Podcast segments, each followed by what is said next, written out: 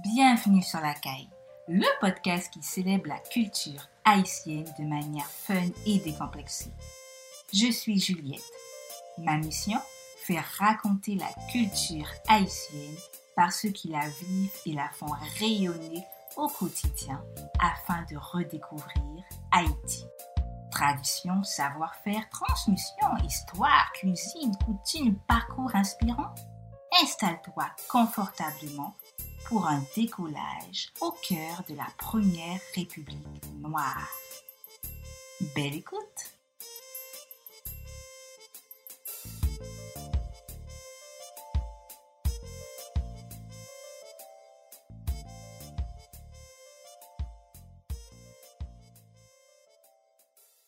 Salut Manley, j'espère que tu vas bien. Salut Juliette, ça va, merci. Et pour toi? Oui, ça va, merci.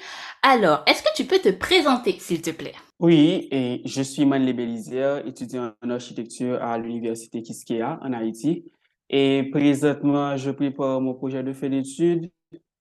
Et en parallèle, je détiens également un blog depuis près de six ans sur lequel je partage mes écrits et certains de mes articles en rapport à la découverte de la culture haïtienne. Et je suis très heureux d'être invité aujourd'hui. Super. Alors, ma première question, pourquoi avoir choisi de réaliser des études dans le domaine de l'architecture en Haïti? L'architecture, pour moi, je pense que c'est un domaine assez vaste et pluridisciplinaire, je pourrais dire. Donc, j'ai toujours, l'architecture m'a toujours inspiré en quelque sorte. C'est-à-dire que de pouvoir que ce soit comprendre les gens, parce que c'est une profession qui aide vraiment à comprendre les gens et aussi à modeler l'espace et également à influencer les émotions. Donc, l'architecte est en mesure de faire tout ça pour pouvoir y produire quelque chose de vraiment consistant en quelque sorte. Et l'une des raisons aussi que j'ai pu choisir l'architecture, j'ai pu découvrir ça en fait dans mon parcours universitaire, c'est que L'architecture, on dit que ça se repose sur les trois piliers, c'est-à-dire que le premier, c'est les sciences humaines et les sciences physiques et mathématiques, et le deuxième, c'est les sciences euh, humaines et sociales, et troisième, c'est l'art et l'esthétique. C'est-à-dire que l'architecture, en quelque sorte, globalise tout ça, et je trouve que c'était vraiment le meilleur choix de métier à, à prendre en compte, en fait, pour comme si pour mon avenir. C'est vraiment un domaine qui s'ouvre sur le monde, qui te fait découvrir beaucoup de choses, la, la culture des gens, les constructions, leur manière de vivre. Et donc, tu es vraiment, en tant qu'architecte, tu es vraiment un élément important de la société. Et dans le sens que tu essaies de tout comprendre, tu essaies et d'approcher les gens ou du moins d'avoir une perspective particulière pour mieux et comment dire ça former une société adéquate à tous. Donc en effet, c'est les raisons pour, pour lesquelles j'ai choisi l'architecture en fait. Et c'est un métier assez créatif. Donc en quelque sorte, ça aide. Et je voulais rebondir sur le fait que tu as dit, ça aide à comprendre les gens, ça permet d'observer aussi les habitudes des gens. Et euh, justement, comment toi, dans ton quotidien, dans tes travaux, à l'université également, comment toi tu observes justement les gens pour pouvoir orienter les travaux euh, dans une meilleure prise en compte de leur mode de vie? Quels sont les Est-ce qu'il y a, on peut dire qu'il y a des techniques d'observation ou euh, ça se fait au feeling euh, à la discussion si, tu croises euh, du monde ou comment ça se fait concrètement, cette phase d'observation, ça se matérialise comment? En fait, ça se matérialise tout d'abord en côtoyant les personnes, c'est-à-dire que il faut côtoyer différentes strates de la société, c'est-à-dire que côtoyer les personnes de différents niveaux, que ce soit de différents niveaux et sociaux économique et même culturel. C'est-à-dire que tu, tu côtoies les gens pour voir c'est quoi leur approche, c'est quoi et comment ils perçoivent, comment ils perçoivent certaines réalités.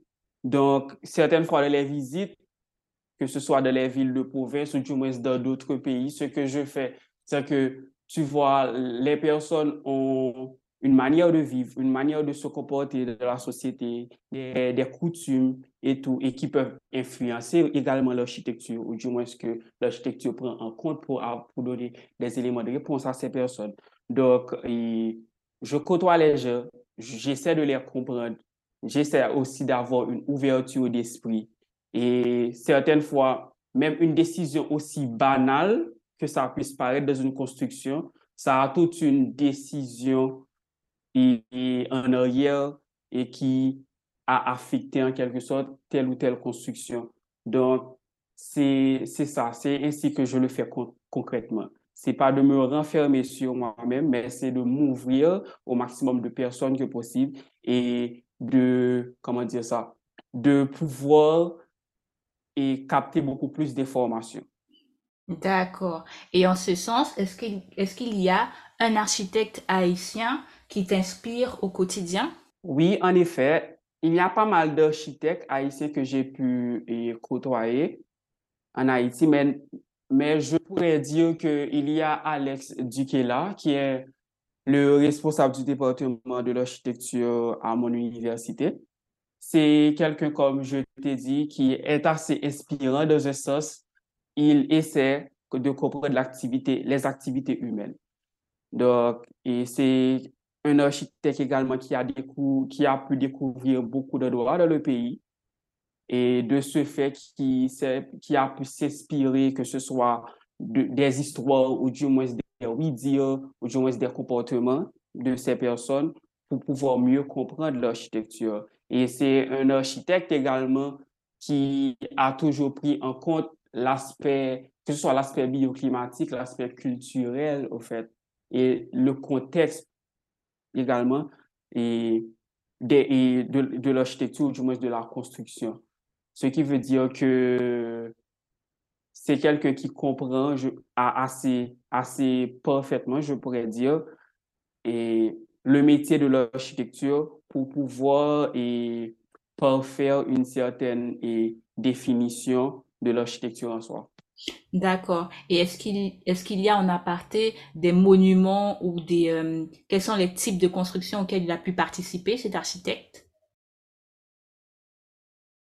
Oui, il a fait pas mal de constructions diverses au fait que que ce soit des résidences privées et présentement il est il, est faire il est responsable de la construction de la nouvelle cathédrale et à Jérémie il a pu faire également un bâtiment, c'est certains bâtiments que je connais en fait. Il a pu faire également un bâtiment ayant rapport à la douane de Port-au-Prince, mais qui se trouve près de l'aéroport, qui a une et, en façade, etc. Donc, j'ai pu être témoin de quelques-unes de ces constructions et j'ai vraiment apprécié l'approche dont il a fait montre en tant qu'architecte et c'est assez, comment dire ça, gratifiant, je pourrais dire.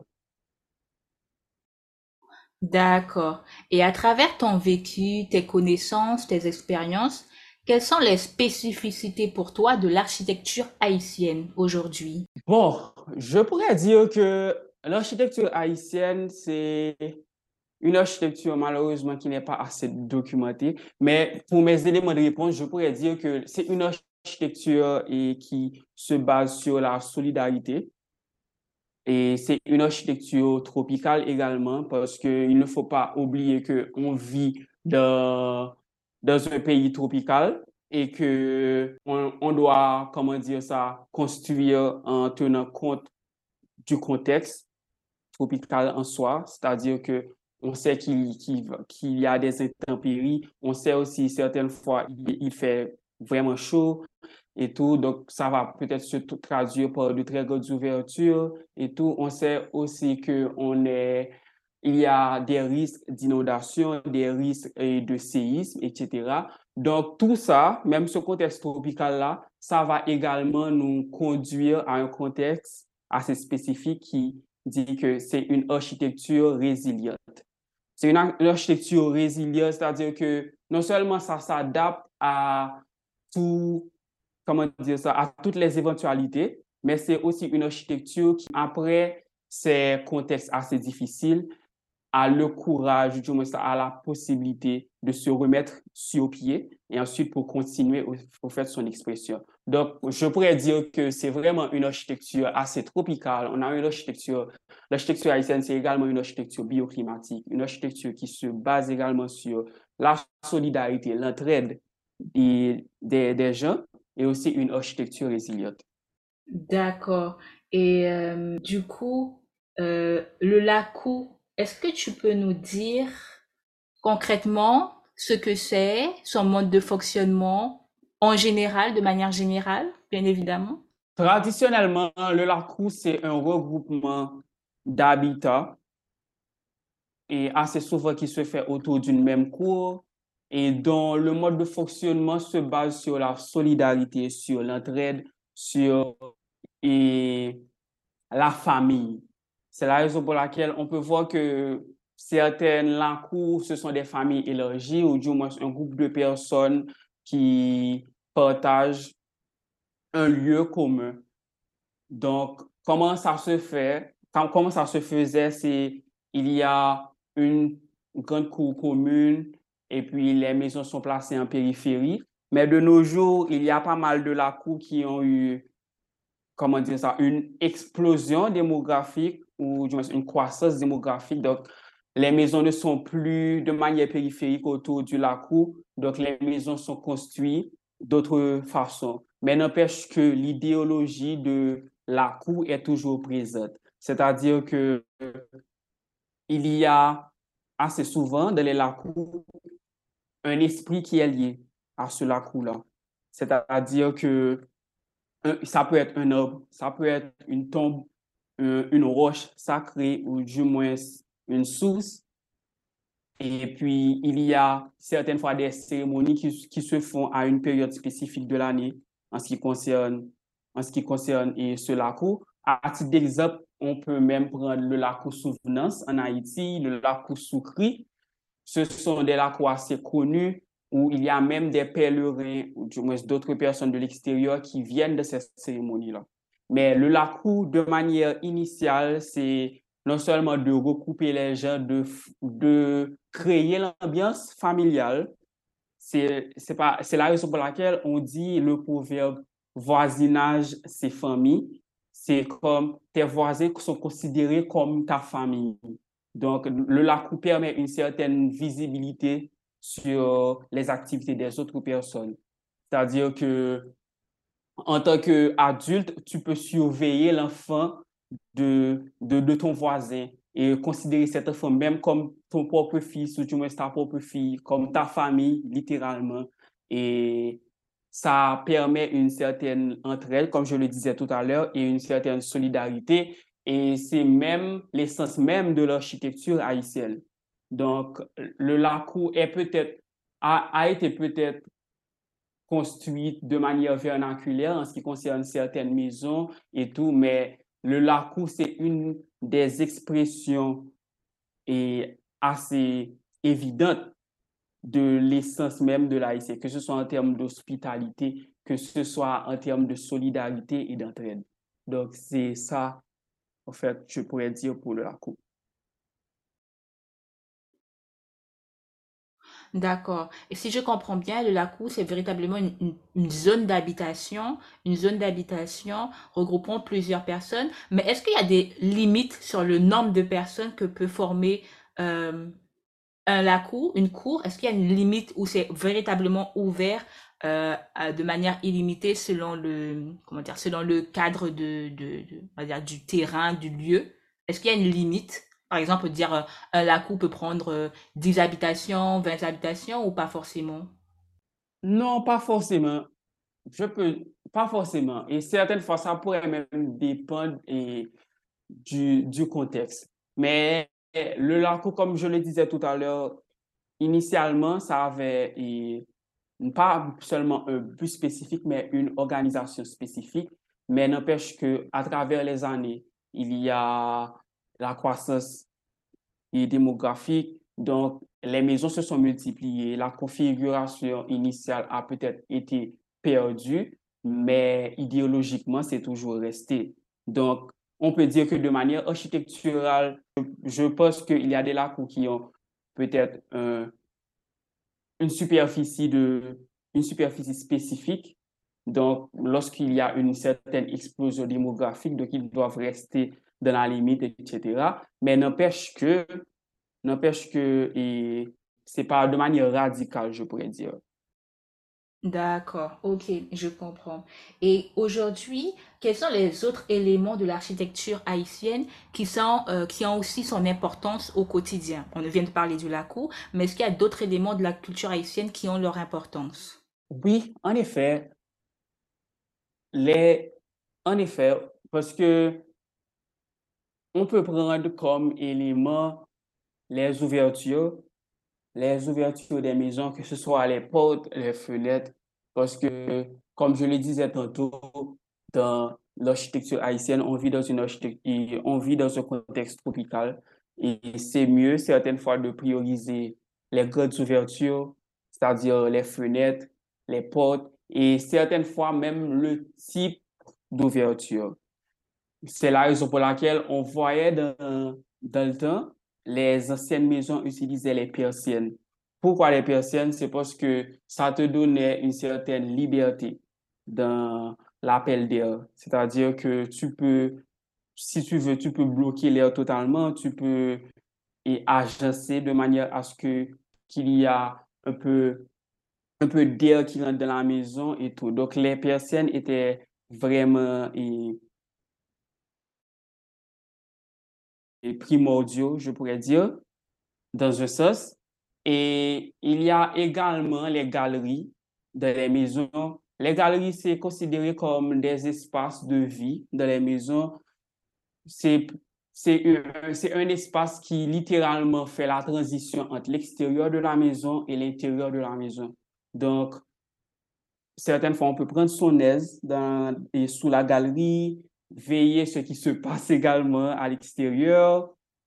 Non, et puis, même dans les maisons gingerbread, même dans les maisons gingerbread, ils font vraiment une utilisation importante de la galerie. Il y avait même des maisons qui avaient des galeries tout autour de la maison et qui étaient vraiment considérés comme des espaces de vie. Donc, à chaque pièce où, où tu te trouvais à l'intérieur de la maison, ça te donnait accès direct et, et sous la galerie. C'était pour certaines maisons gingerbread, en fait.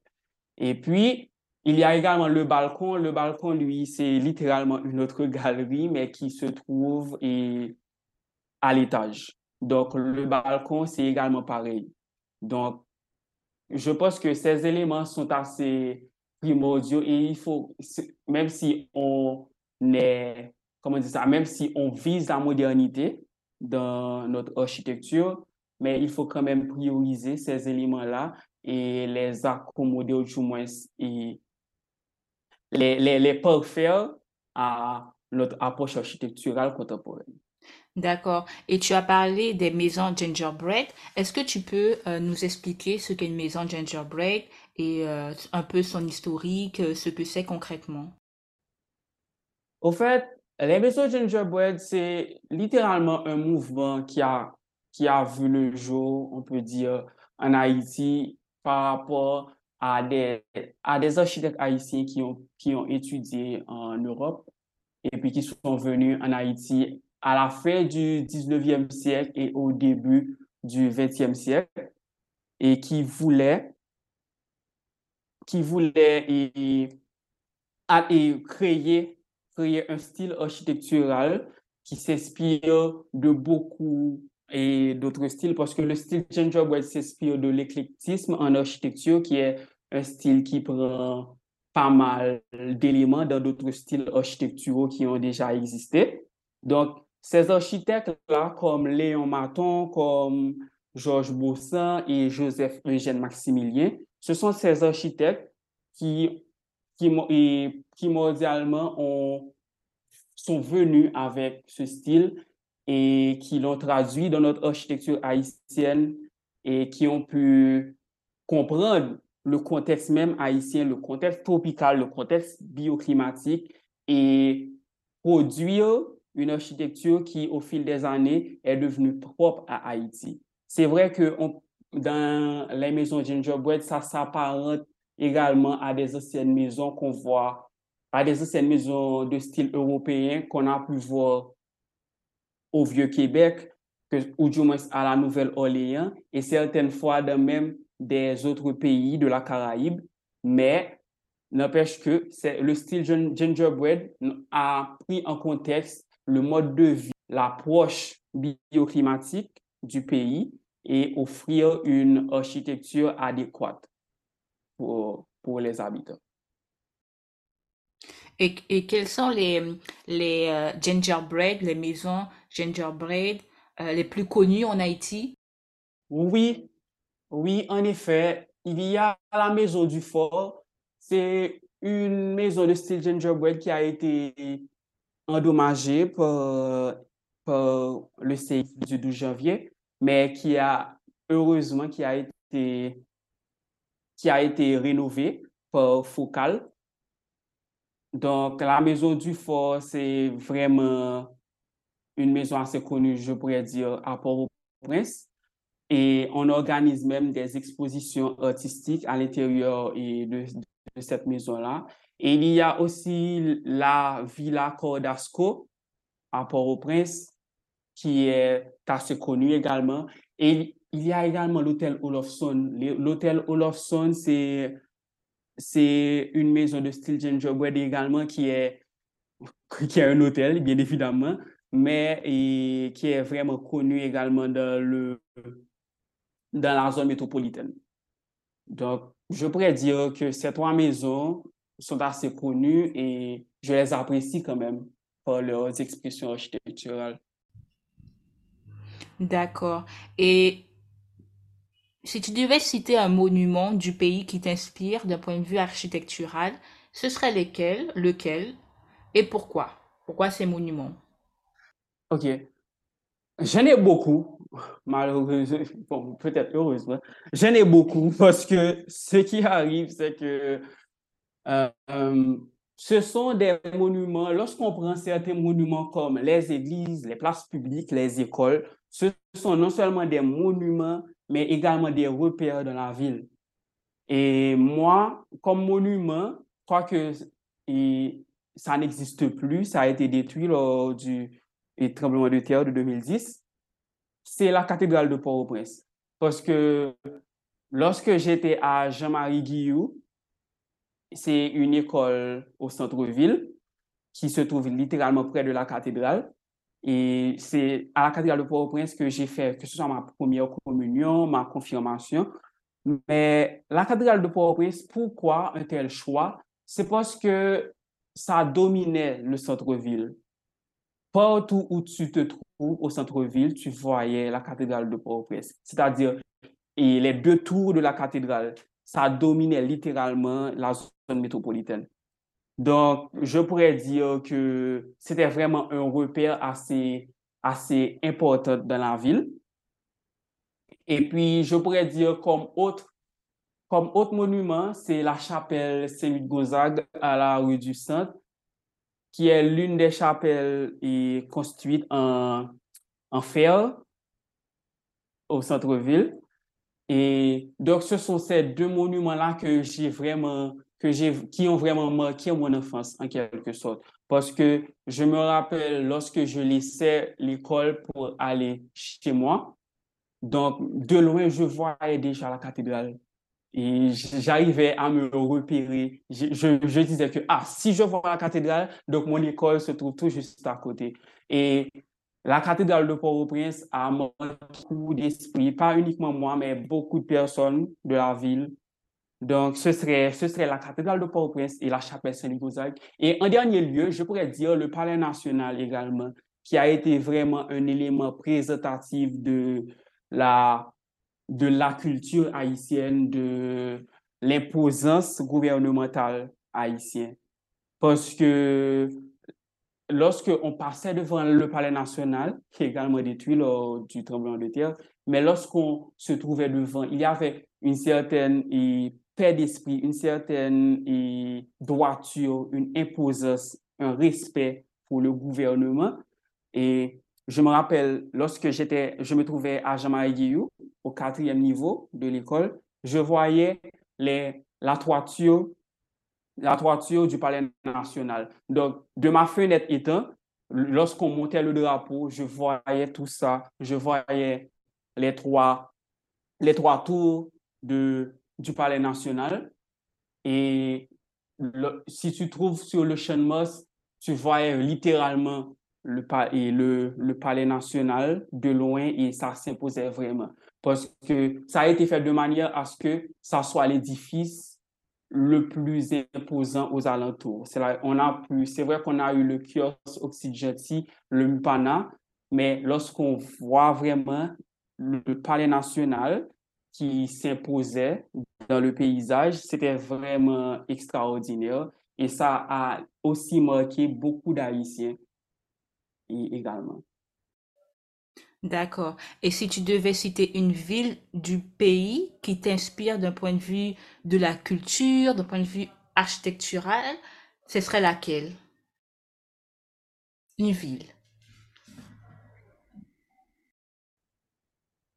Une ville, ce serait, ce serait Cap-Haïtien. Parce que, pourquoi Cap-Haïtien? Je considère la ville du Cap comme une ville patrimoine honnêtement. Parce que c'est l'une des rares villes en Haïti qui a pu préserver une certaine historicité.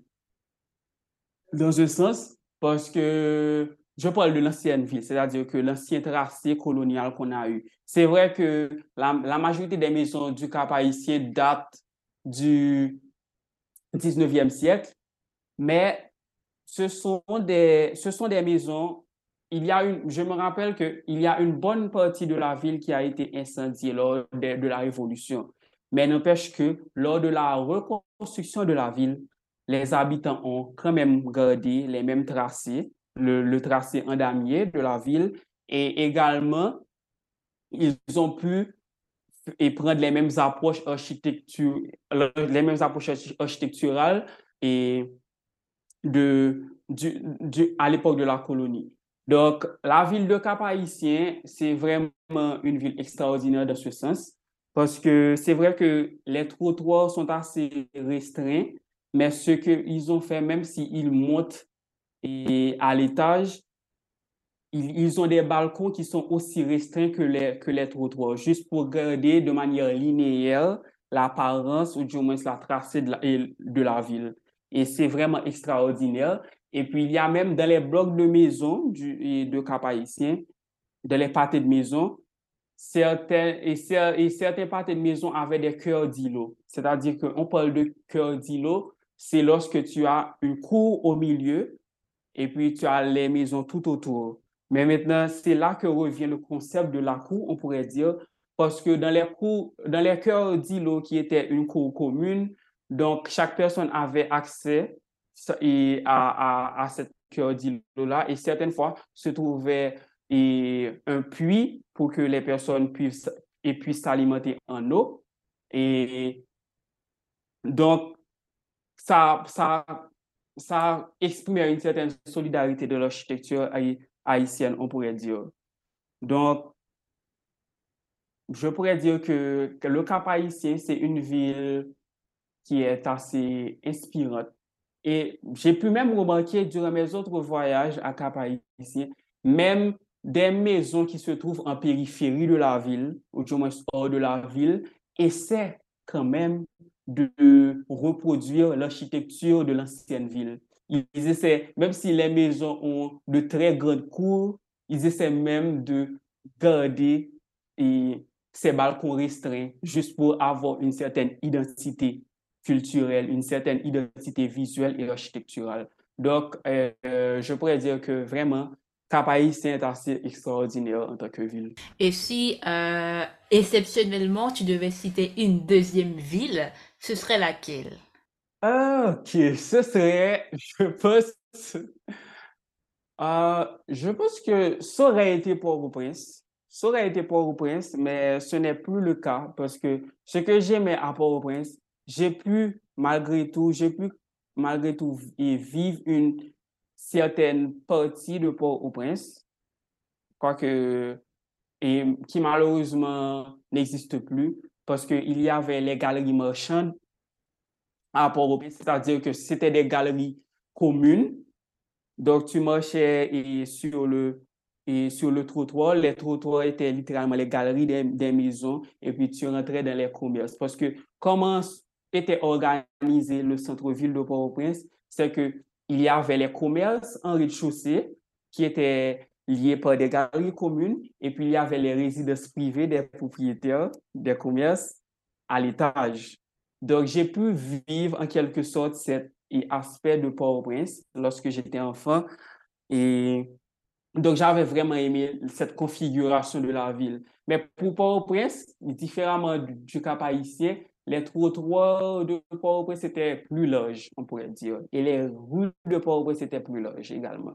Parce qu'à Cap on a des trottoirs de 1 mètre jusqu'à 1 mètre 50. À Port-au-Prince, ça dépassait les 3 mètres même, certaines fois. Mais je vais vraiment, que ce soit le tracé de la ville de Port-au-Prince et l'organisation de la ville. Et ce que j'aimais également, c'était la proximité des différentes activités culturelles. C'est-à-dire que Port-au-Prince avait pas mal de salles de cinéma à l'époque et Ocean Moss également, c'était un air vraiment de paix et un air ludique et, aussi, on pourrait dire, parce qu'on organisait le carnaval, on organisait les, des foires au champ, au de Moss. Et je me rappelle lorsque je sortais de mon école, je déposais mon sac à dos au, au, travail de mon père, parce que c'est littéralement à l'autre partie de maison de mon école que se trouvait le bureau où mon père travaille. Et puis, j'allais visiter le Champ de Mars. J'allais au musée du Panthéon national. Donc, je découvrais par moi-même et Port-au-Prince, comme si cette partie-là de la ville. Donc, c'était assez extraordinaire, je pourrais dire. Et sans oublier que je me rappelle même à l'époque où on faisait même des courses de voitures au Champ de Mars. C'était vraiment extraordinaire. Et, mais ça n'existe plus. Mais honnêtement, si ça avait été une seconde ville, j'aurais vraiment pris l'ancienne Port-au-Prince. Peut-être que le Port-au-Prince que mes parents ont, connu en quelque sorte et que moi, j'ai uniquement goûté les dernières, les dernières expressions architecturales de Port-au-Prince. Non, c'est vrai.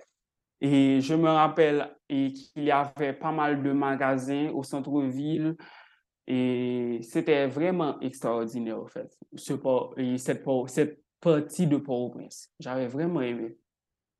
Mais n'empêche que pour d'autres villes, il y a eu d'autres villes qui m'ont, qui m'ont, qui ont été des coups de cœur lorsque je prends la ville natale de, mes parents, qui est Pilate. C'est une ville où il y a une certaine hospitalité, il y a une certaine solidarité vraiment présente des personnes.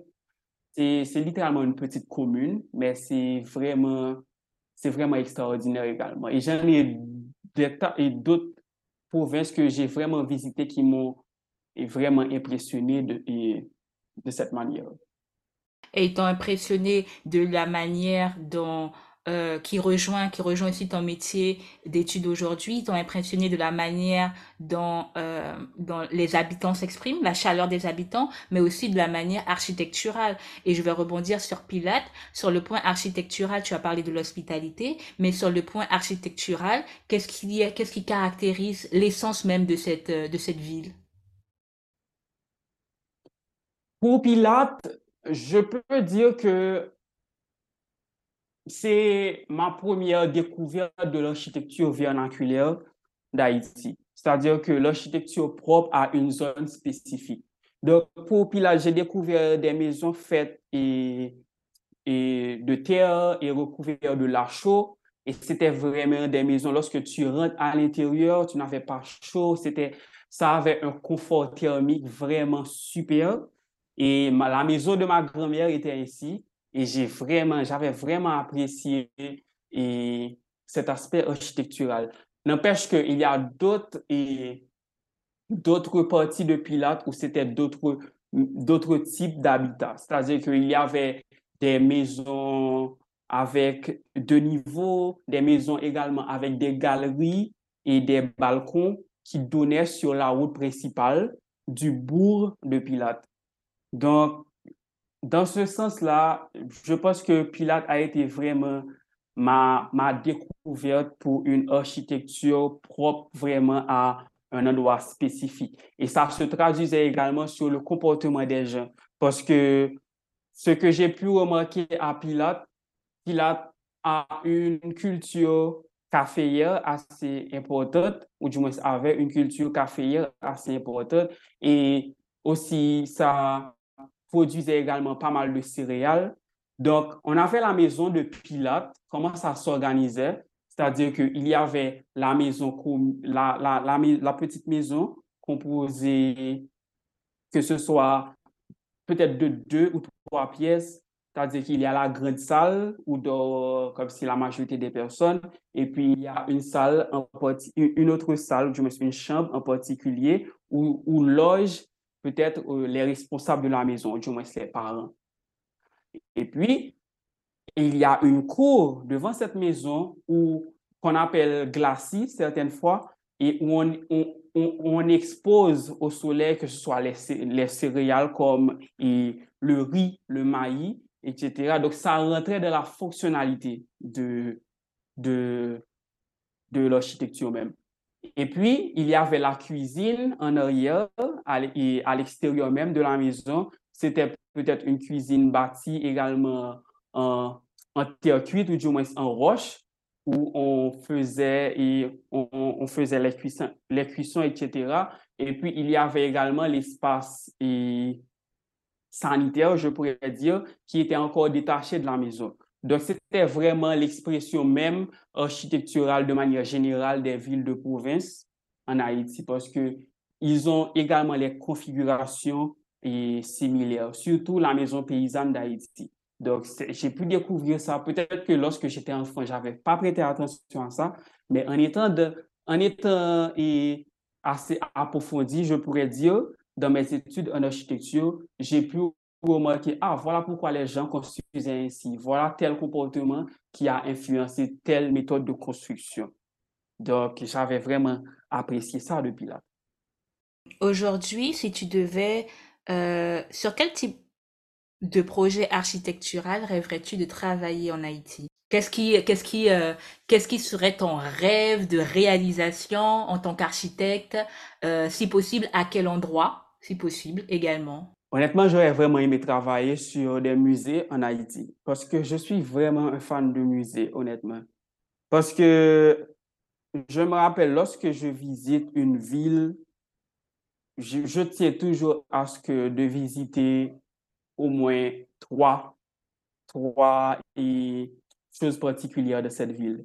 Que ce soit l'église de la ville, que ce soit la place de la ville, la place publique de la ville, et si la ville a un musée.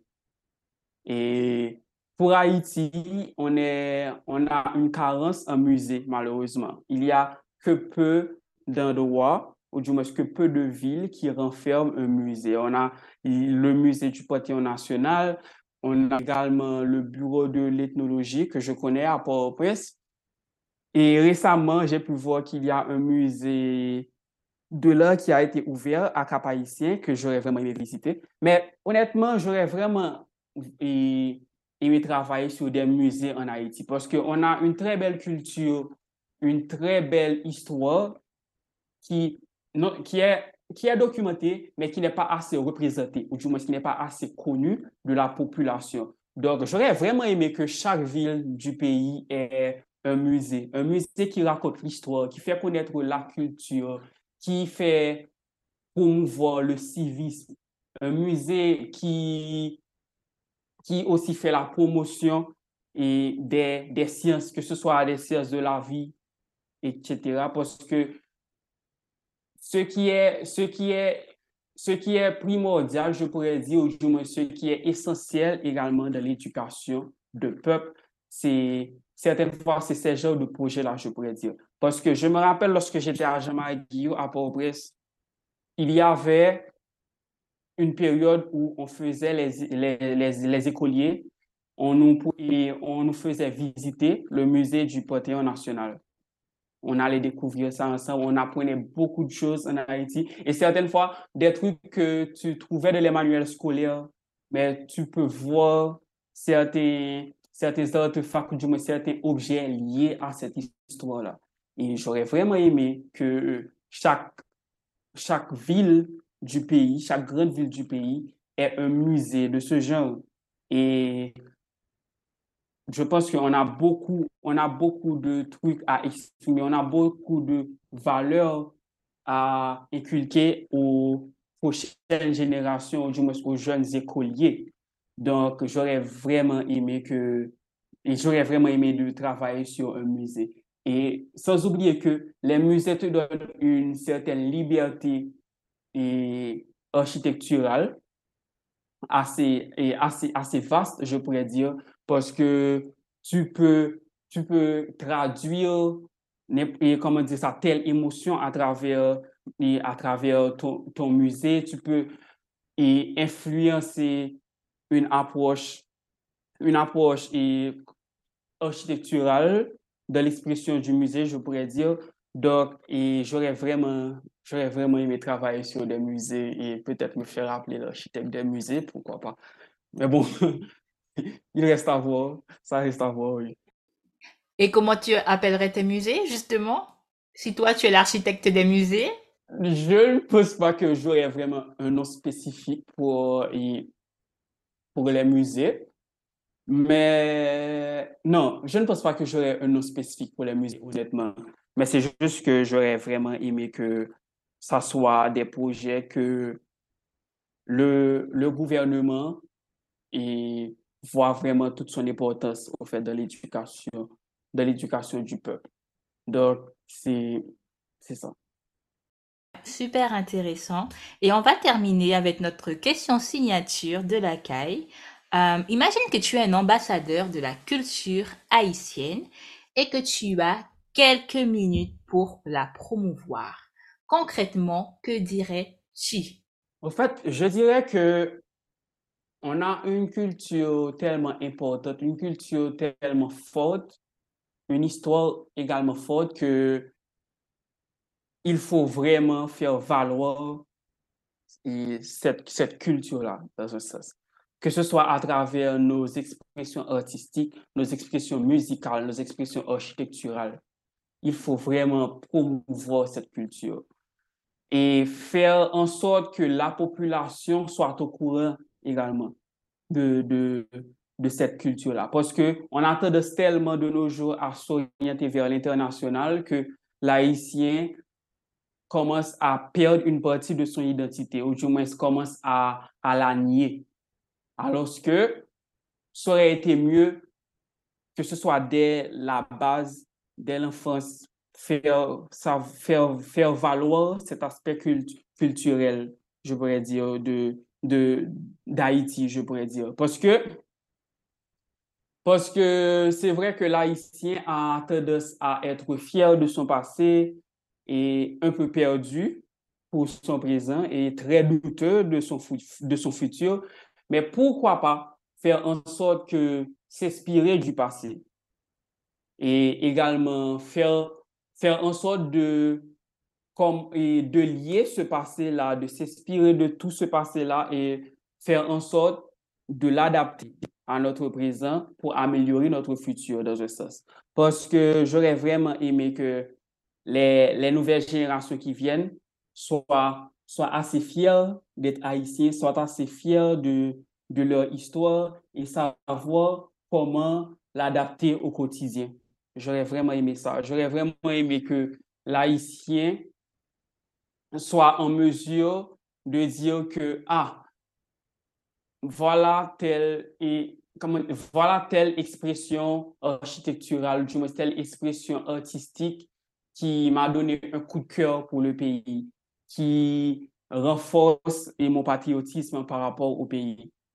Et c'est la raison pour laquelle j'invite beaucoup d'Haïtiens à découvrir le pays, pas uniquement ce qui se passe à la capitale parce que c'est vraiment chaotique, mais à découvrir d'autres provinces du pays et voir le mode de vie de ces personnes, voir comment ils, leur, leur perception de la vie, comment ils, ils s'organisent en société et peut-être s'inspirer là pour, pour bâtir une nouvelle société haïtienne assez juste, assez fière d'elle-même. Donc, j'aurais vraiment aimé ça pour, pour le pays. C'est ce que j'aurais pu dire en tant que représentant de la culture. Super, merci beaucoup Manley pour ce temps passé ensemble. Merci, merci pour l'invitation. Et j'espère que tu as passé un bon moment avec nous. À bientôt. À bientôt.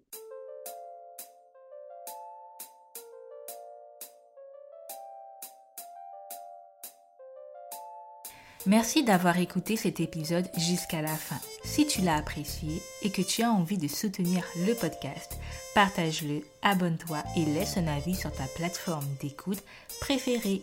Quant à moi, je te dis à très vite sur un nouvel épisode de La Caille pour redécouvrir Haïti. D'ici là, prends soin de toi.